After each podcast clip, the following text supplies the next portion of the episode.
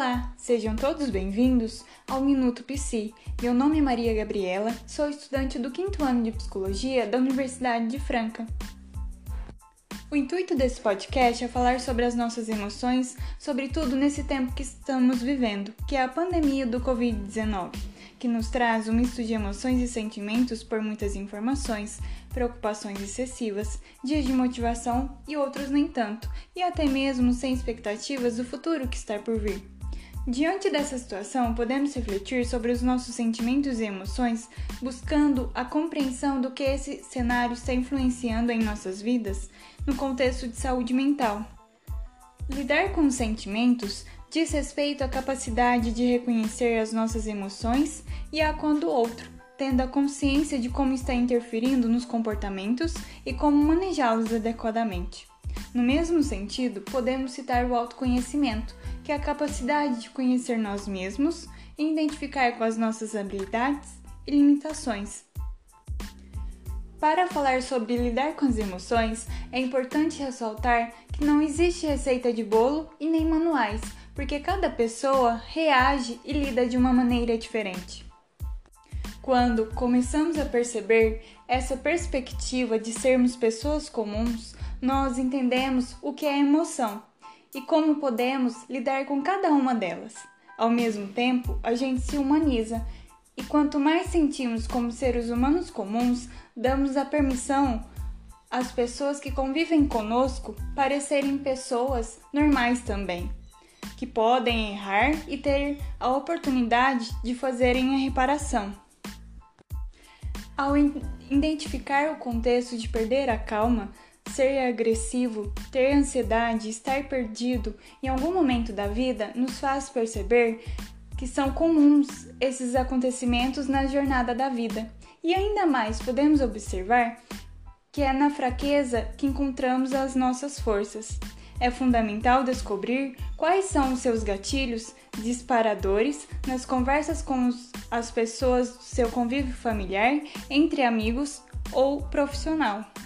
Os gatilhos que tira você do centro, que deixa irritado, que te deixa se sentindo rejeitado e maltratado. Ou seja, quanto mais você identifica seus pontos fracos e vulneráveis, mais você será capaz de lidar com as emoções. Dito isso, é preciso aprender a lidar com os desafios que a vida nos traz e assim olhando para nós mesmos, nos pontos fracos, tornamos-nos mais fortes. Não porque não vou reagir daquela forma nunca mais, talvez não seja assim, mas porque vou saber lidar diante daquelas situações que me deixam mal. Por isso, é importante então refletirmos o que eu posso fazer a respeito. Por exemplo, na atual situação que estamos vivendo, se eu sei que ao assistir jornais que contêm várias informações sobre os casos de Covid-19 vai aumentar a minha ansiedade, trazer medo e pânico, por que, que eu vou continuar a assistir te televisão ou até mesmo acessar sites que contêm essas mesmas informações? Ao invés de fazer algo que eu goste, como assistir filme, ouvir músicas, ler livros ou até praticar exercícios físicos em casa. Ou seja, o que eu estou fazendo para evitar essas emoções que me trazem angústia. Em outros exemplos, podemos citar o caso de um pai de família que não aceita o comportamento do filho e começa a gritar, ficando nervoso e agressivo. Podemos pensar então, ao invés de ter essas atitudes, ele pode sair e dar uma volta para caminhar. Se por impulso teve atitude de agressividade, impaciência ou alteração de voz, o que eu posso fazer como reparação?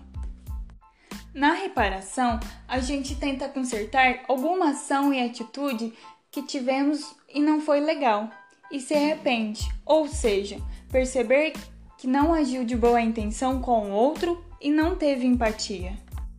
É bacana observar os acontecimentos e conseguir conversar com o outro com humildade e fazer a reparação e pedir desculpas, não como um simples ato, mas sim com a mudança de comportamento, buscando possibilidades que motiva, inspira para o bem-estar de si mesmo e a do outro. Para terminar, proponho a você pensar se identifica com alguma dessas emoções básicas e refletir o que se sente nesse momento. Que tal? A alegria, dentre todas as outras emoções existentes, ela é mais de caráter positivo, é relacionada à felicidade e prazer, ou seja, esse sentimento desperta quando alcançamos uma meta pessoal ou profissional.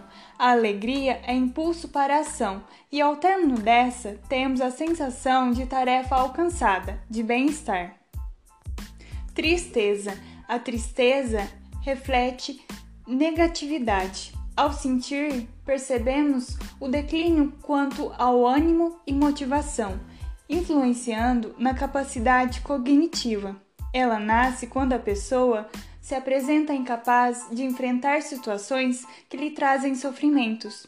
Entretanto, é completa completamente associada com aspectos negativos, mas também exerce um papel psicológico em nossas vidas. Por ela, adquirimos a neutralidade, agindo como calmante, afastando-nos de acontecimentos desnecessários e preservar recursos físicos e emocionais para defender a pessoa ao lidar com situações inesperadas. Medo é uma emoção relacionada ao instinto de sobrevivência ou seja, esse sentimento nos alerta a alguma situação de perigo imediato, nos despertando a desviar-se de certas situações e fugir delas.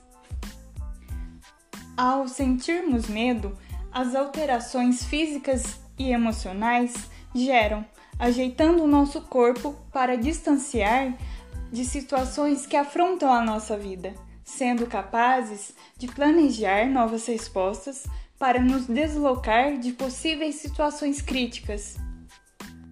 E por último, é a raiva. Ao contrário do medo, a raiva nos impulsiona a enfrentar um perigo. A sensação surge quando nos deparamos a uma situação de adversidade e nos gera frustração. Nisto é, entendida como algo ofensivo.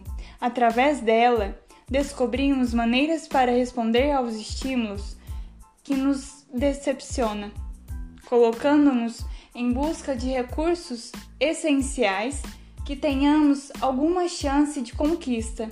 É uma emoção indefinida, sendo ela objetiva ou não. Bom, espero ter ajudado nas reflexões e que nos faz pensar sobre as emoções e perceber o quanto elas podem ab abrir novas possibilidades, modo de agir e ser. Muito obrigada! E esse podcast foi realizado sob a orientação da professora doutora Ana Carla Aros.